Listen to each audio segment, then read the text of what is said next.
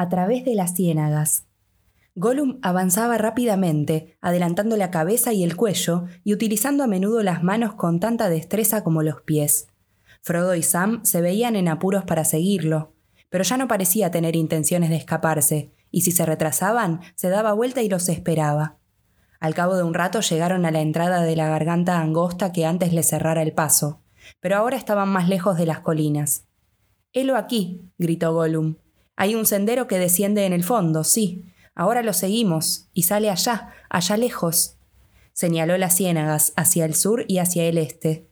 El hedor espeso y rancio llegaba hasta ellos pese al fresco aire nocturno. Gollum iba y venía a lo largo del borde y por fin los llamó a gritos. Aquí, por aquí podemos bajar. Smigol fue por este camino una vez. Yo fui por este camino, ocultándome de los orcos. Gollum se adelantó y siguiendo los pasos de los hobbits bajaron a la oscuridad. No fue una empresa difícil, pues allí la grieta no medía más de 12 pies de altura y unos 12 de ancho. En el fondo corría agua. La grieta era en realidad el lecho de uno de los muchos riachos que descendían de las colinas a alimentar las lagunas y las ciénagas. Gollum giró a la derecha, hacia el sur, y pisó chapoteando el fondo pedregoso del riacho. Parecía inmensamente feliz al sentir el agua en los pies reía entre dientes y hasta creaba a ratos una especie de canción. Las duras tierras frías nos muerden las manos, nos roen los pies. Las rocas y las piedras son como huesos, viejos y descarnados. Pero el arroyo y la charca son húmedos y frescos, buenos para los pies, y ahora deseamos. ¡Ja, ja! ¿Qué deseamos? dijo, mirando de soslayo a los hobbits. Te lo diremos. Él lo adivinó hace mucho tiempo. Bolsón lo adivinó. Un fulgor le iluminó los ojos, y a Sam, que alcanzó a verlo en la oscuridad, no le causó ninguna gracia. Vive sin respirar, frío como la muerte, nunca sediento, siempre bebiendo, viste de malla y no tintinea, se ahoga en el desierto y cree que una isla es una montaña y una fuente una ráfaga. Tan brunido y tan bello, qué alegría encontrarlo. Solo tenemos un deseo, que atrapemos un pez jugoso y suculento. Estas palabras no hicieron más que acrecentar la preocupación que acuciaba a Sam desde que supo que su amo iba a adoptar a Gollum como guía, el problema de la alimentación. No se le ocurrió que quizá también Frodo lo hubiera pensado, pero de que Gollum lo pensaba no le cabía ninguna duda. ¿Quién sabe cómo y de qué se había alimentado durante sus largos vagabundeos solitarios? No demasiado bien, se dijo Sam. Parece un tanto famélico y no creo que, a falta de pescado, tenga demasiados escrúpulos en probar el sabor de los hobbits, en el caso de que nos sorprendiera dormidos. Pues bien, no nos sorprenderá, no a Sam Gamgee, por cierto. Avanzaron a tientas por la oscura y sinuosa garganta durante un tiempo que a los fatigados pies de Frodo y Sam les pareció interminable. La garganta, luego de describir una curva a la izquierda, se volvía cada vez más ancha y menos profunda. Por fin el cielo empezó a clarear, pálido y gris, a las primeras luces del alba. Gollum, que hasta ese momento no había dado señales de fatiga, miró hacia arriba y se detuvo. El día se acerca, murmuró, como si el día pudiese oírlo y saltarle encima. Smigol se queda aquí. Yo me quedaré aquí y la cara amarilla no me verá. A nosotros nos alegraría ver el sol, dijo Frodo, pero también nos quedaremos. Estamos demasiado cansados para seguir caminando. No es de sabios alegrarse de ver la cara amarilla, dijo Gollum. Delata.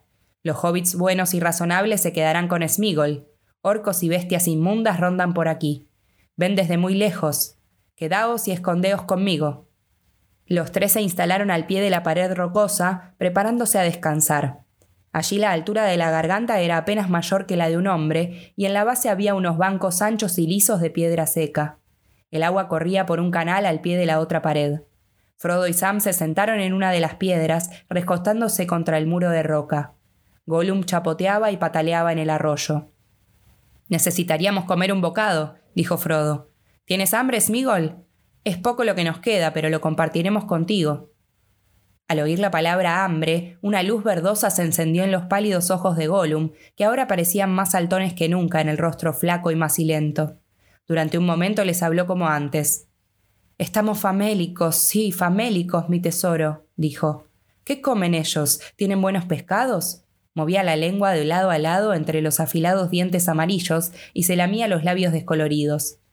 No, no tenemos pescado, dijo Frodo. No tenemos más que esto. Le mostró una galleta de lembas. Y también agua, si es que el agua de aquí se puede beber.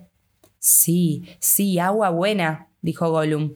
Bebamos, bebamos mientras sea posible. Pero ¿qué es lo que ellos tienen, mi tesoro? ¿Se puede masticar? ¿Es sabroso? Frodo partió un trozo de galleta y se lo tendió envuelto en la hoja. Gollum olió la hoja y un espasmo de asco y algo de aquella vieja malicia le torcieron la cara. Smigol lo huele, dijo. Hojas del país élfico. ¡Puaj! apestan. Se trepaba a esos árboles y nunca más podía quitarse el olor de las manos, mis preciosas manos. Dejó caer la hoja y mordisqueó un borde de la lembas. Escupió y un acceso de tos le sacudió el cuerpo. ¡Ah! No, farfulló echando baba. Estáis tratando de ahogar al pobre Smigol. Polvo y cenizas. Eso él no lo puede comer. Se morirá de hambre. Pero a Smigol no le importa. Hobbits buenos. Smigol prometió. Se morirá de hambre. No puede comer alimentos de hobbits. Se morirá de hambre. Pobre Smigol, tan flaco. Lo lamento, dijo Frodo, pero no puedo ayudarte, creo. Pienso que este alimento te haría bien si quisieras probarlo, pero tal vez ni siquiera puedas probarlo, al menos por ahora. Los hobbits mascaron sus lembas en silencio. A Sam de algún modo le supieron mucho mejor que en los últimos días. El comportamiento de Gollum le había permitido descubrir nuevamente el sabor y la fragancia de las lembas pero no se sentía a gusto. Gollum seguía con la mirada el trayecto de cada bocado de la mano a la boca, como un perro famélico que espera junto a la silla del que come. Solo cuando los hobbits terminaron y se prepararon a descansar, se convenció al parecer de que no tenían manjares ocultos para compartir. Entonces se alejó, se sentó a solas a algunos pasos de distancia y lloriqueó. Escuche, le murmuró Sam a Frodo, no en voz demasiado baja. En realidad no le importaba que Gollum lo oyera o no. Necesitamos dormir un poco, pero no los dos al mismo tiempo con este malvado hambriento en las cercanías. Con promesa o sin promesa, Smigol o Gollum no va a cambiar de costumbres de la noche a la mañana, eso se lo aseguro. Duerma usted, señor Frodo, y lo llamaré cuando se me cierren los ojos. Haremos guardias, como antes, mientras él ande suelto. Puede que tengas razón, Sam, dijo Frodo hablando abiertamente. Ha habido un cambio en él, pero de qué naturaleza y profundidad no lo sé todavía con certeza. A pesar de todo, creo sinceramente que no hay nada que temer, por el momento. De cualquier manera, monta guardia si quieres. Déjame dormir un par de horas nomás y luego llámame. Tan cansado estaba Frodo que la cabeza le cayó sobre el pecho y ni bien hubo terminado de hablar, se quedó dormido. Al parecer, Gollum no sentía ya ningún temor. Se hizo un ovillo y no tardó en dormirse, indiferente a todo. Pronto se le oyó respirar suave y acompasadamente, silbando apenas entre los dientes apretados, pero yacía inmóvil como una piedra. Al cabo de un rato, temiendo dormirse también él si seguía escuchando la respiración de sus dos compañeros, Sam se levantó y pellizcó ligeramente a Gollum. Las manos de Gollum se desenroscaron y se crisparon, pero no hizo ningún otro movimiento. Sam se agachó y dijo pescado junto al oído de Gollum, mas no hubo ninguna reacción, ni siquiera un sobresalto en la respiración de Gollum. Sam se rascó la cabeza. Ha de estar realmente dormido, murmuró, y si yo fuera como él, no despertaría nunca más. Alejó las imágenes de la espada y la cuerda que se le habían aparecido en la mente y fue a sentarse junto a Frodo. Cuando despertó, el cielo estaba oscuro, no más claro sino más sombrío que cuando habían desayunado. Sam se incorporó bruscamente no solo a causa del vigor que había recobrado, sino también por la sensación de hambre, comprendió de pronto que había dormido el día entero, nueve horas por lo menos. Frodo, tendido ahora de costado, aún dormía profundamente. A Gollum no se lo veía por ninguna parte.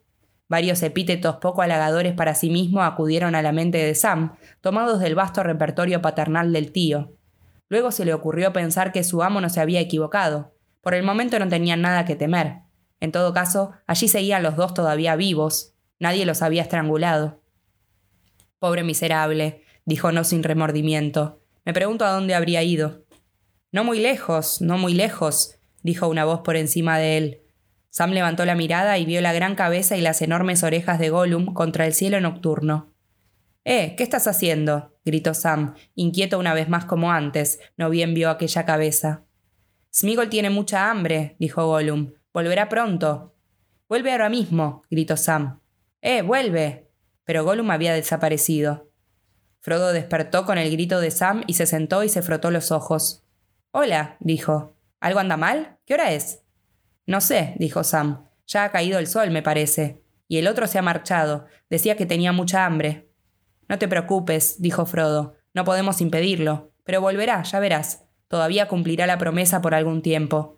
Y de todos modos, no abandonará su tesoro. Frodo tomó con calma la noticia de que ambos habían dormido profundamente durante horas con Gollum, y con un Gollum muy hambriento por añadidura, suelto en las cercanías. No busques ninguno de esos epítetos de tu tío, le dijo a Sam. Estabas extenuado y todo ha salido bien. Ahora los dos estamos descansados, y tenemos por delante un camino difícil, el tramo más arduo. A propósito de comida, comentó Sam, ¿cuánto tiempo cree que nos llevará este trabajo? Y cuando hayamos concluido, ¿qué haremos entonces? Este pan del camino mantiene en pie maravillosamente bien, pero no satisface para nada el hambre de adentro, por así decir. No a mí al menos, sin faltarle el respeto a quienes lo prepararon. Pero uno tiene que comer un poco cada día y no se multiplica. Creo que nos alcanzará para unas tres semanas, digamos, y eso con el cinturón apretado y poco diente. Hemos estado derrochándolo. No sé cuánto tendremos aún, hasta el final, dijo Frodo. Nos retrasamos demasiado en las montañas, pero Sam Gamgee, mi querido hobbit, en verdad Sam, mi hobbit más querido, el amigo por excelencia, no nos preocupemos por lo que vendrá después. Terminar con este trabajo, como tú dices, ¿qué esperanzas tenemos de terminarlo alguna vez? Y si lo hacemos, ¿sabemos acaso qué habremos conseguido? Si el único cae en el fuego y nosotros nos encontramos en las cercanías, yo te pregunto a ti, Sam, ¿crees que en ese caso necesitaremos pan alguna vez? Yo diría que no. Cuidar nuestras piernas hasta que nos lleven al monte del destino, más no podemos hacer. Y empiezo a temer que sea más de lo que está a mi alcance. Sam asintió, en silencio. Tomando la mano de Frodo, se inclinó. No se la besó, pero unas lágrimas cayeron sobre ella. Luego se volvió, se enjugó la nariz con la manga, se levantó y se puso a dar puntapiés en el suelo, mientras trataba de silbar y decía con voz forzada ¿Por dónde andará esa criatura?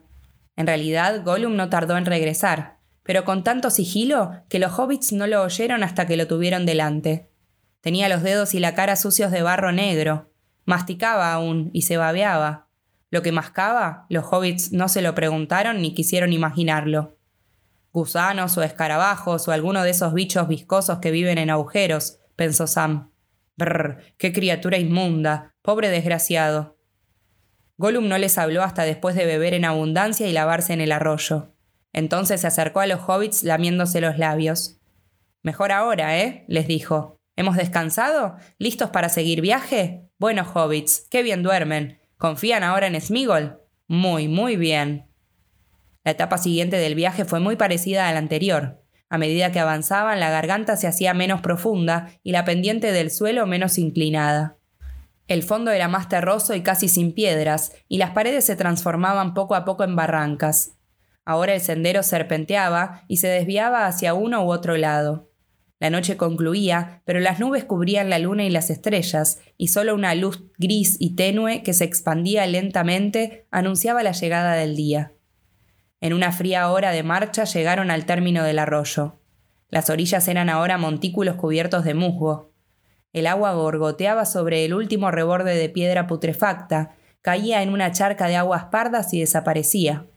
Unas cañas secas silbaban y crujían, aunque al parecer no había viento.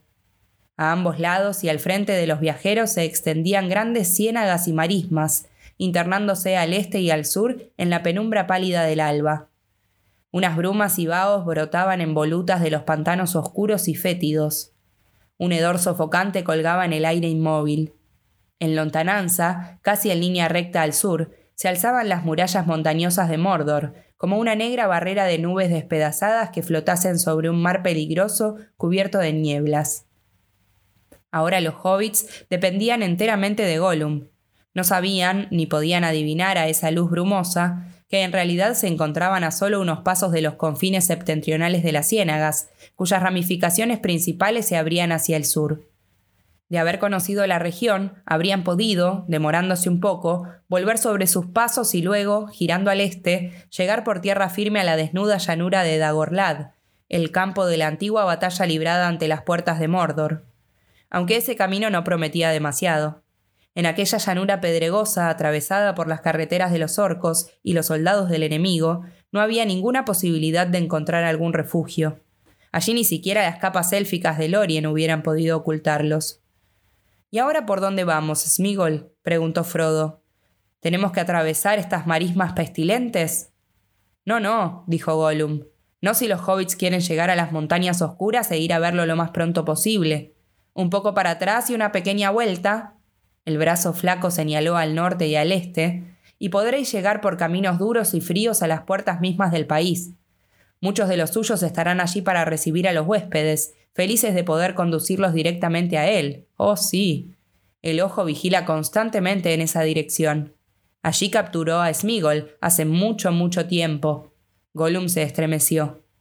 Pero desde entonces Smigol ha aprendido a usar sus propios ojos. Sí, sí, he usado mis ojos y mis pies y mi nariz desde entonces. Conozco otros caminos, más difíciles, menos rápidos, pero mejores si no queremos que él vea. Seguid a Smigol, él puede guiaros a través de las ciénagas, a través de las nieblas espesas y amigas. Seguid a Smigol con cuidado, y podréis ir lejos, muy lejos, antes que él os atrape. Sí, quizás. Ya era de día, una mañana lúgubre y sin viento, y los vapores de las ciénagas yacían en bancos espesos. Ni un solo rayo de sol atravesaba el cielo encapotado, y Gollum parecía ansioso y quería continuar el viaje sin demora. Así pues, luego de un breve descanso, reanudaron la marcha y pronto se perdieron en un país sombrío y silencioso, aislado de todo el mundo circundante, desde donde no se veían ni las colinas que habían abandonado ni las montañas hacia donde iban. Avanzaban en fila, a paso lento. Gollum, Sam, Frodo. Frodo parecía el más cansado de los tres, y a pesar de la lentitud de la marcha, a menudo se quedaba atrás. Los hobbits no tardaron en comprobar que aquel pantano inmenso era en realidad una red interminable de charcas, lodazales blandos y riachos sinuosos y menguantes. En esa maraña, solo un ojo y un pie avesados podrían rastrear un sendero errabundo. Gollum poseía ambas cosas sin duda, y las necesitaba. No dejaba de girar la cabeza de un lado a otro sobre el largo cuello, mientras husmeaba el aire y hablaba constantemente consigo mismo en un murmullo. De vez en cuando levantaba una mano para indicarles que debían detenerse, mientras él se adelantaba unos pocos pasos y se agachaba para palpar el terreno con los dedos de las manos o de los pies, o escuchar, con el oído pegado al suelo. Era un paisaje triste y monótono, un invierno frío y húmedo reinaba aún en aquella comarca abandonada. El único verdor era el de la espuma lívida de las algas en la superficie oscura y viscosa del agua sombría. Hierbas muertas y cañas putrefactas asomaban entre las neblinas como las sombras andrajosas de unos estíos olvidados. A medida que avanzaba el día, la claridad fue en aumento, las nieblas se levantaron volviéndose más tenues y transparentes.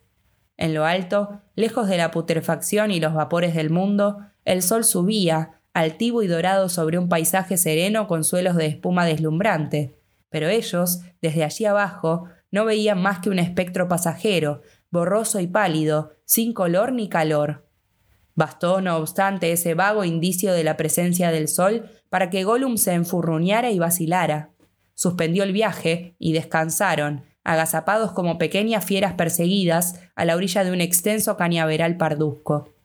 Había un profundo silencio, rasgado solo superficialmente por las ligeras vibraciones de las cápsulas de las semillas, ahora resecas y vacías, y el temblor de las brisnas de hierba quebradas, movidas por una brisa que ellos no alcanzaban a sentir. Ni un solo pájaro, dijo Sam con tristeza. No, nada de pájaros, dijo Gollum. Buenos pájaros. Se pasó la lengua por los dientes. Nada de pájaros aquí. Hay serpientes, gusanos, cosas de las ciénagas, muchas cosas, montones de cosas inmundas. Nada de pájaros, concluyó tristemente. Sam lo miró con repulsión. Así transcurrió la tercera jornada del viaje en compañía de Gollum. Antes que las sombras de la noche comenzaran a alargarse en tierras más felices, los viajeros reanudaron la marcha, avanzando casi sin cesar y deteniéndose solo brevemente, no tanto para descansar como para ayudar a Gollum, porque ahora hasta él tenía que avanzar con sumo cuidado y a rato se desorientaba. Habían llegado al corazón mismo de la ciénaga de los muertos y estaba oscuro. Caminaban lentamente, encorvados, en apretada fila, siguiendo con atención los movimientos de Gollum. Los pantanos eran cada vez más aguanosos, abriéndose en vastas lagunas. y cada vez era más difícil encontrar dónde poner el pie sin hundirse en el lodo burbujeante. Por fortuna, los viajeros eran livianos, pues de lo contrario difícilmente hubieran encontrado la salida. Pronto la oscuridad fue total. El aire mismo parecía negro y pesado. Cuando aparecieron las luces, Sam se restregó los ojos. Pensó que estaba viendo visiones. La primera la descubrió con el rabillo del ojo izquierdo, un fuego fatuo que centelleó un instante débilmente y desapareció.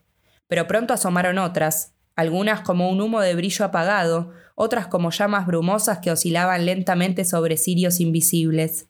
Aquí y allá se retorcían como sábanas fantasmales desplegadas por manos ocultas, pero ninguno de sus compañeros decía una sola palabra. Por último, Sam no pudo contenerse. ¿Qué es todo esto, Gollum? dijo en un murmullo. Estas luces, ahora nos rodean por todas partes. ¿Nos han atrapado? ¿Quiénes son? Gollum alzó la cabeza. Se encontraba delante del agua oscura y se arrastraba en el suelo, a derecha e izquierda, sin saber por dónde ir. Sí, nos rodean por todas partes, murmuró.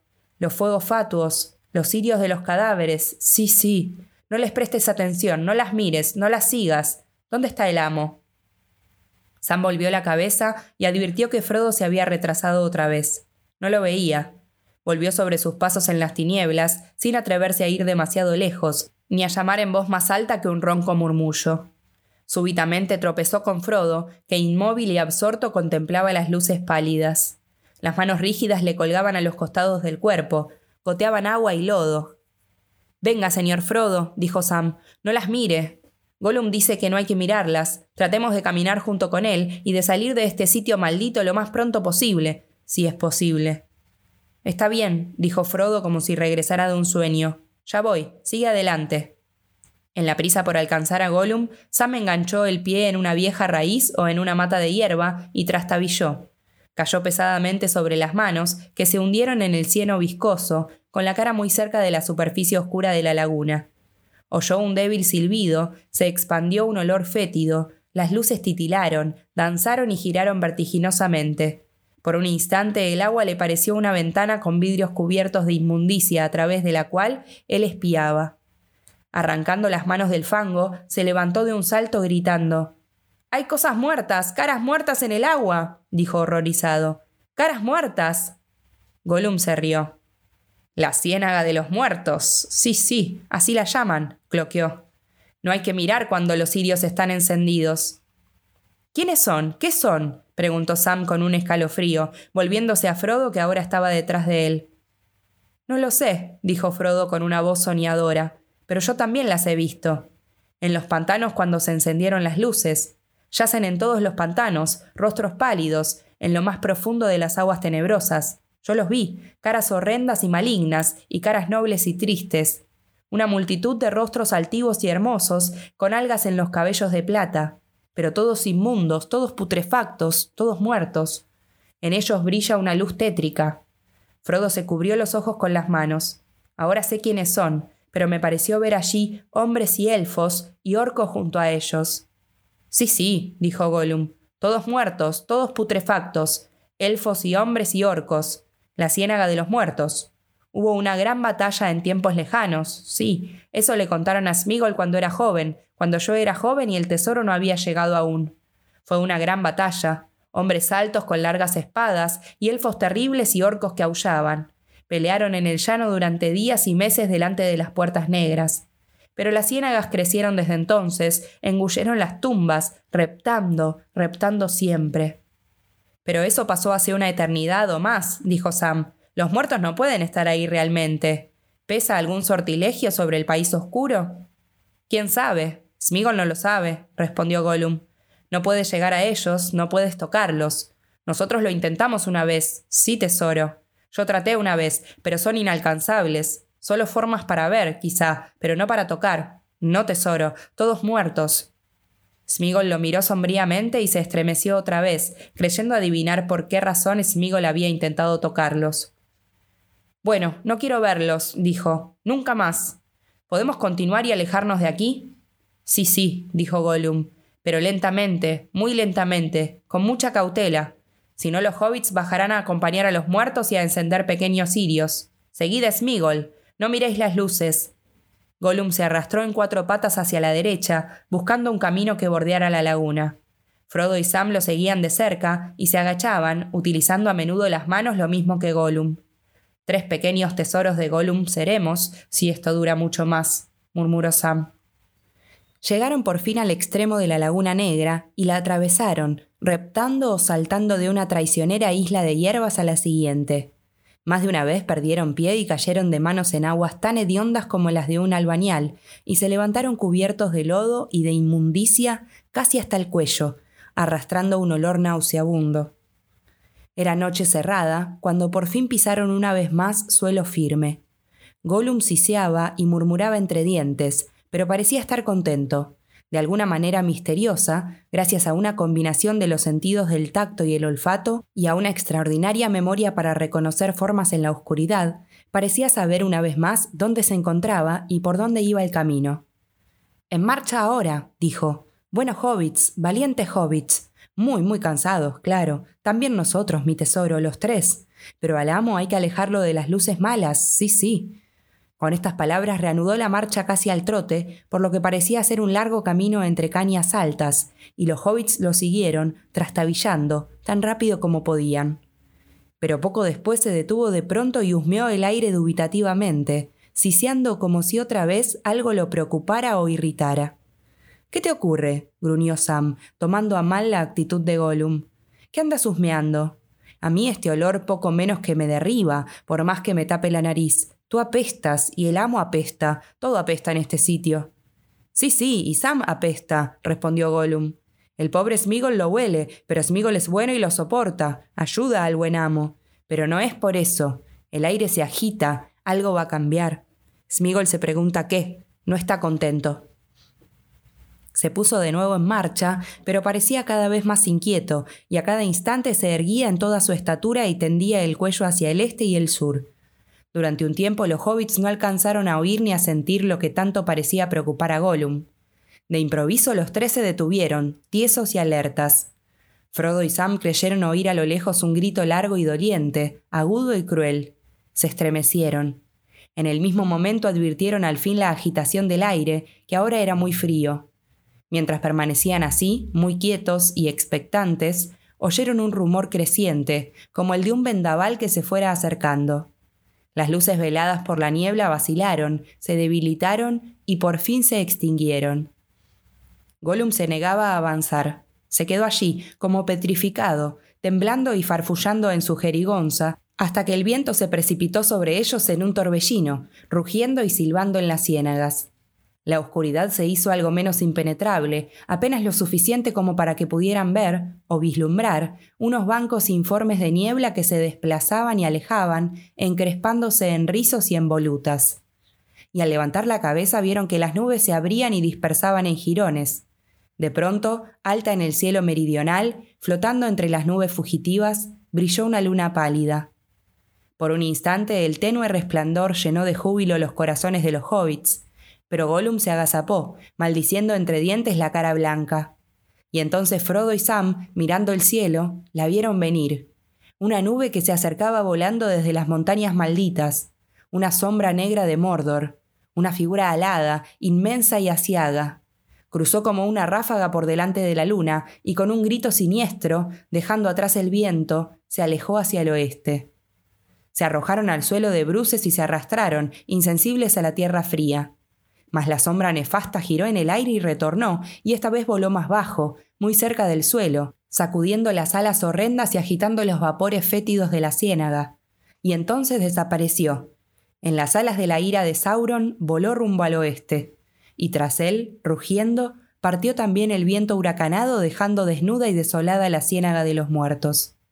Hasta donde alcanzaba la vista, hasta la distante amenaza de las montañas, Solo la luz intermitente de la luna punteaba el páramo inmenso.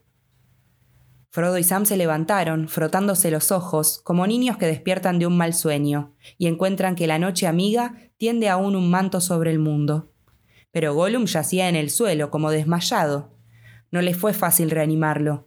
Durante un rato se negó a alzar el rostro y permaneció obstinadamente de rodillas, los codos apoyados en el suelo, protegiéndose la parte posterior de la cabeza con las manos grandes y chatas. Espectros, gimoteaba. Espectros con alas. Son los siervos del tesoro. Lo ven todo, todo. Nada puede ocultárseles. Maldita cara blanca. Y le dicen todo a él. Él ve, él sabe. Ah, Gollum, Gollum, Gollum. Solo cuando la luna se puso a lo lejos, más allá del tolbrandir, consintió en levantarse y reanudar la marcha. A partir de ese momento, Sam creyó adivinar en Gollum un nuevo cambio. Se mostraba más servil y más pródigo en supuestas manifestaciones de afecto, pero Sam lo sorprendía a veces echando miradas extrañas, principalmente a Frodo. Además recaía, cada vez más a menudo, en el lenguaje de antes. Y Sam tenía otro motivo de preocupación. Frodo parecía cansado, cansado hasta el agotamiento. No decía nada, en realidad casi no hablaba. Tampoco se quejaba, pero caminaba como si soportara una carga cuyo peso aumentaba sin cesar, y se arrastraba con una lentitud cada vez mayor, al punto que Sam tenía que rogarle a menudo a Gollum que esperase a fin de no dejar atrás al amo.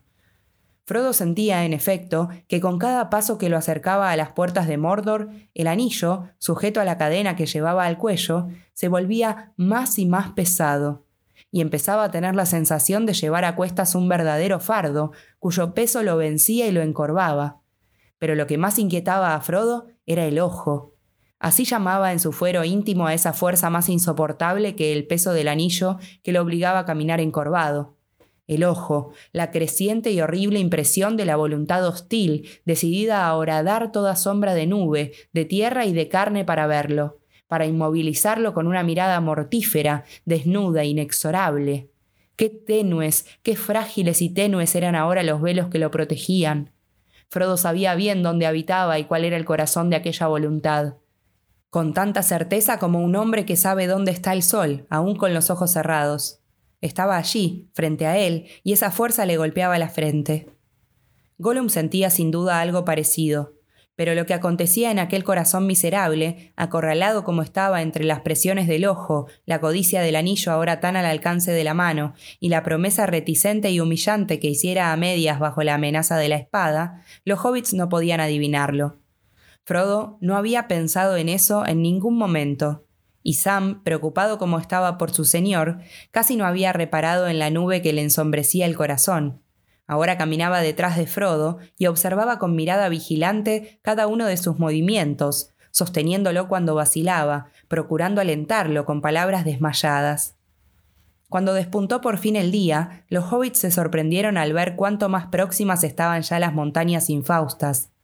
El aire era ahora más límpido y fresco, y aunque todavía lejanos, los muros de Mordor no parecían ya una amenaza nebulosa en el horizonte, sino unas torres negras y siniestras que se erguían del otro lado de un desierto tenebroso. Las tierras pantanosas terminaban transformándose paulatinamente en turberas muertas y grandes placas de barro seco y resquebrajado. Ante ellos el terreno se elevaba en largas cuchillas, desnudas y despiadadas, hacia el desierto que se extendía a las puertas de Sauron. Mientras duró la luz grisácea del alba, se agazaparon encogiéndose como gusanos debajo de una piedra negra, temiendo que el terror alado pasara nuevamente y los ojos crueles alcanzaran a verlos. El resto de aquel día fue una sombra creciente de miedo en que la memoria no encontró nada en qué posarse a descansar.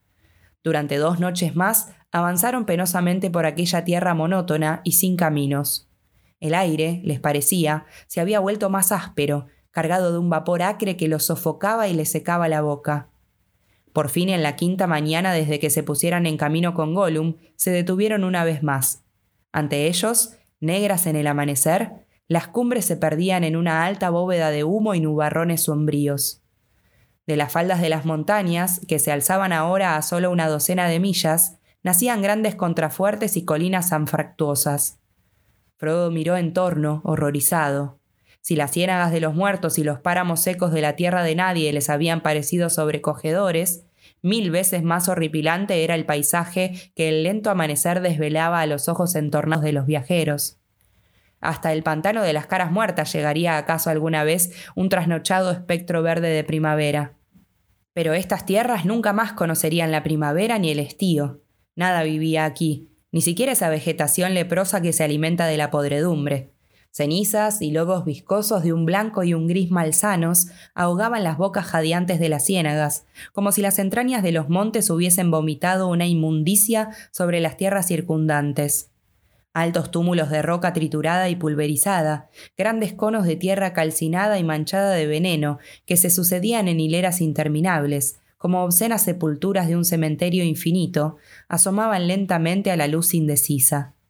Habían llegado a la desolación que nacía a las puertas de Mordor, ese monumento permanente a los trabajos sombríos de muchos esclavos y destinado a sobrevivir aún cuando todos los esfuerzos de Sauron se perdieran en la nada una tierra corrompida, enferma sin la más remota esperanza de cura, a menos que el gran mar la sumergiera en las aguas del olvido. Me siento mal, dijo Sam. Frodo callaba. Permanecieron allí unos instantes, como hombres a la orilla de un sueño en el que acecha una pesadilla, procurando no amilanarse, pero recordando que solo atravesando la noche se llega a la mañana. La luz crecía alrededor.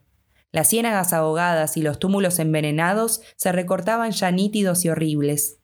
El sol, ahora alto, surcaba el cielo entre nubes y largos regueros de humo, pero la luz parecía impura y viciada, y no alegró los corazones de los hobbits.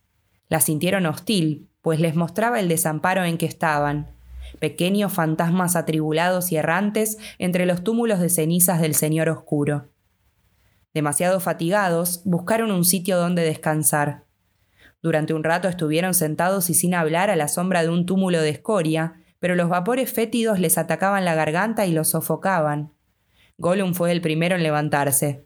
Escupiendo y echando maldiciones, se puso de pie y sin una palabra ni una mirada a los hobbits se alejó en cuatro patas. Frodo y Sam se arrastraron detrás hasta que llegaron a un foso enorme y casi circular que se elevaba en el oeste en un terraplén. Estaba frío y muerto, y un cieno viscoso y multicolor resumaba en el fondo. En ese agujero maligno se amontonaron, esperando que la sombra los protegiera de las miradas del ojo. El día transcurrió lentamente. La sed atormentaba, pero apenas bebieron algunas gotas de las cantimploras. Las habían llenado por última vez en la garganta, que ahora, en el recuerdo, les parecía un remanso de paz y belleza. Los hobbits se turnaron para descansar. Tan agotados estaban que al principio ninguno de los dos pudo dormir, pero cuando el sol empezó a descender a lo lejos, envuelto en nubes lentas, Sam se quedó dormido. A Frodo le tocó pues hacer la guardia. Apoyó la espalda contra la pared inclinada del foso, pero seguía sintiéndose como si llevara una carga agobiante. Alzó los ojos al cielo estriado de humo y vio fantasmas extraños, jinetes negros y rostros del pasado. Flotando entre el sueño y la vigilia, perdió la noción del tiempo, hasta que el olvido vino y lo envolvió. Sam despertó bruscamente, con la impresión de que su amo lo estaba llamando. Era de noche. Frodo no podía haberlo llamado porque se había quedado dormido y había resbalado casi hasta el fondo del pozo. Gollum estaba junto a él. Por un instante Sam pensó que estaba tratando de despertar a Frodo, pero enseguida comprendió que no era así. Gollum estaba hablando solo. Smigol discutía con un interlocutor imaginario que utilizaba la misma voz, solo que la pronunciación era entrecortada y sibilante. Un resplandor pálido y un resplandor verde aparecían alternativamente en sus ojos mientras hablaba. Smigol prometió, decía el primer pensamiento. Sí, sí, mi tesoro, fue la respuesta. Hemos prometido, para salvar nuestro tesoro, para no dejar que lo tenga él. Nunca, pero está yendo hacia él, con cada paso se le acerca más. ¿Qué pensará hacer el hobbit? Nos preguntamos, sí, nos preguntamos. No lo sé, yo no puedo hacer nada, el amo lo tiene. Smigol prometió ayudar al amo. Sí, sí, ayudar al amo, el amo del tesoro, pero si nosotros fuéramos el amo, podríamos ayudarnos a nosotros mismos, sí, y a la vez cumplir las promesas. Pero Smigol dijo que iba a ser muy bueno, buenísimo. Buen hobbit, Quitó la cuerda cruel de la pierna de Smigol. Me habla con afecto. Ser muy bueno, buenísimo, ¿eh, mi tesoro? Seamos buenos entonces, buenos como los peces, dulce tesoro, pero con nosotros mismos, sin hacerle ningún daño al buen hobbit, naturalmente, no, no. Pero el tesoro mantendrá la promesa, objetó la voz de Smigol. Quítaselo entonces, dijo la segunda voz, y será nuestro. Entonces nosotros seremos el amo, Gollum, Haremos que el otro hobbit, el malo y desconfiado, se arrastre por el suelo. ¿Sí, Gollum? ¿No al hobbit bueno? Oh, no, si eso nos desagrada. Sin embargo, es un bolsón, mi tesoro, un bolsón, y fue un bolsón quien lo robó. Lo encontró y no dijo nada, nada. Odiamos a los bolsones. No, no a este bolsón. Sí, a todos los bolsones, a todos los que retienen el tesoro, tiene que ser nuestro. Pero Él verá, Él sabrá, Él nos lo quitará. Él ve, Él sabe, Él nos ha oído hacer promesas tontas, contrariando sus órdenes, sí, tenemos que quitárselo, los espectros buscan, tenemos que quitárselo. No para Él. No, dulce tesoro, escucha mi tesoro. Si es nuestro, podremos escapar, hasta de Él, ¿eh? Podríamos volvernos muy fuertes, más fuertes tal vez que los espectros. El señor Smigol, Gollum el Grande, el Gollum, comer pescado todos los días, tres veces al día, recién sacado del mar. Gollum el más precioso de los tesoros. Tiene que ser nuestro. Lo queremos, lo queremos, lo queremos. Pero ellos son dos. Despertarán demasiado pronto y nos matarán, gimió Smigol en un último esfuerzo. Ahora no, todavía no. Lo queremos, pero... Y aquí hubo una larga pausa, como si un nuevo pensamiento hubiera despertado. Todavía no, ¿eh? Tal vez no, ella podría ayudar. Ella podría, sí. No, no, así no, gimió Smigol. Sí, lo queremos, lo queremos. Cada vez que hablaba el segundo pensamiento, la larga mano de Gollum avanzaba lentamente hacia Frodo, para apartarse luego de pronto, con un sobresalto, cuando volvía a hablar Smigol. Finalmente los dos brazos, con los largos dedos flexionados y crispados, se acercaron a la garganta de Frodo. Fascinado por esta discusión, Sam había permanecido acostado e inmóvil, pero espiando por entre los párpados entornados cada gesto y cada movimiento de Gollum. Como espíritu simple, había imaginado que el peligro principal era la voracidad de Gollum, el deseo de comer hobbits. Ahora caía en la cuenta de que no era así. Gollum sentía el terrible llamado del anillo. Él era evidentemente el Señor Oscuro, pero Sam se había preguntado quién sería ella una de las horrendas amigas que la miserable criatura había encontrado en sus vagabundeos, supuso. Pero al instante se olvidó del asunto, pues las cosas habían ido sin duda demasiado lejos y estaban tomando visos peligrosos. Una gran pesadez le agarrotaba todos los miembros, pero se incorporó con un esfuerzo y logró sentarse. Algo le decía que tuviera cuidado y no revelara que había escuchado la discusión. Suspiró largamente y bostezó con ruido. ¿Qué hora es? preguntó con voz soñolienta. Gollum dejó escapar entre dientes un silbido prolongado. Se irguió un momento, tenso y amenazador. Luego se desplomó, cayó hacia adelante en cuatro patas y echó a correr, reptando por el borde del pozo. Buenos hobbits, buen Sam, dijo. Cabezas soñolientas, sí, cabezas soñolientas. Dejad que el buen Smigol haga la guardia. Pero cae la noche, el crepúsculo avanza, es hora de partir.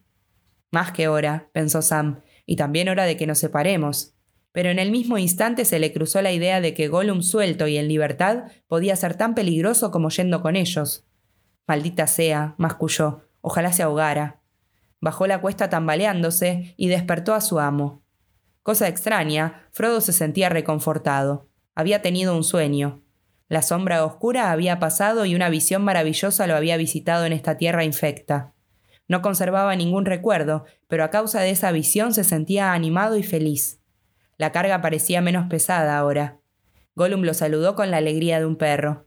Reía y parloteaba, haciendo crujir los dedos largos y palmoteando las rodillas de Frodo. Frodo le sonrió. Coraje, le dijo.